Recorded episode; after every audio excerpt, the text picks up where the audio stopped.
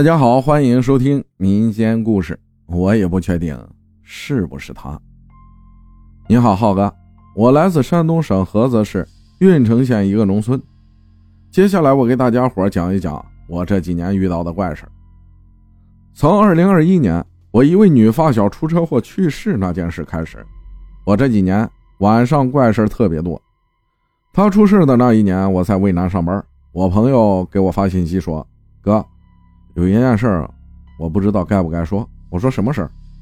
然后他就跟我说，等我回家就知道了。当时我也没有想那么多。他是二一年五月出的车祸，我是六月初回的家。当时我回到家的时候，我在家里吃饭的时候，我家里人就在说我发小这件事儿。我当时没有在意。到了第二天，我朋友来找我玩，我就说：“你和那个女孩怎么样了？”因为当时我这个朋友。在跟他谈恋爱，然后他就跟我说，他出车祸去世了。我当时就很懵，我说假的吧，不可能。然后我朋友说是真的，他好像是五月十六号左右出的车祸，然后在五月二十二号左右就去世了。当时我就感觉这事儿不是真的。然后就在那几天，我晚上睡觉的时候迷迷糊糊就感觉。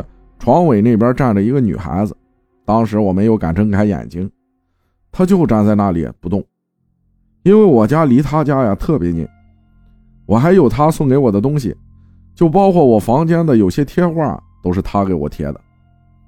大约站了半分钟，她突然跑到了我床头这边来，我就慢慢的睁开了眼睛，那个样子真的很像她，我就喊她，我当时无论怎么喊我都喊不出声音来。我想坐起来也起不来，大约过了两三分钟，那个影子突然不见了，然后我喊了一声，也能坐起来了。又过了两三天，他又来找我了，还是站在之前那个位置。这次我并没有喊，然后他朝着房间门口走了过去，猛然一回头，直接走到了我面前，好像在对着我说些什么。过了四五天，我就回到了我工作的地方。浩哥，这些事情。我不确定是不是他。还有一件事要给兄弟们讲，等到二一年十一月底我回家，在我家附近的饭店上班，大约上了半个月的时候，我就感觉我浑身没劲儿，心里很难受，一直想哭，无精打采的。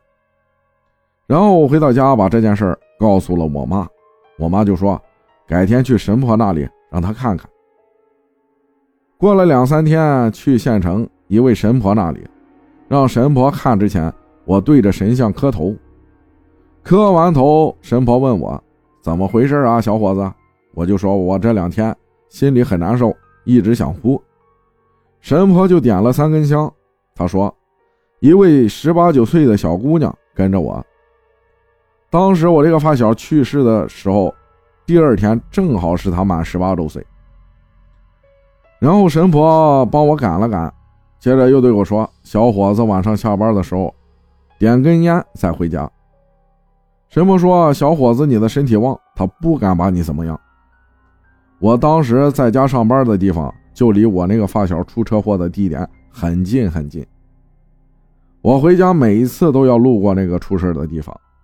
没去看神婆之前，我回家的时候，我就感觉有个女孩子一直跟着我。还有一次。我回家的时候路过他出事的那个地方，我当时骑着的是电动车，突然车子就不走了，当时车子可是满电的，然后我就有点害怕了，吓得我满头冷汗。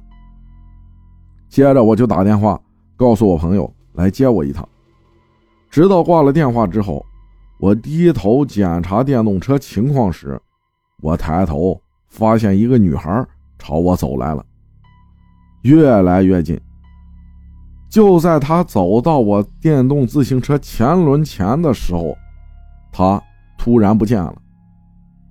然后我一回头，他就站在了我的背后。剩下的事情我就不跟大家伙说了。好了，浩哥，希望把我的这些事儿分享给兄弟们听听。感谢花冠珠分享的故事啊。谢谢大家的收听，我是阿浩，咱们下期再见。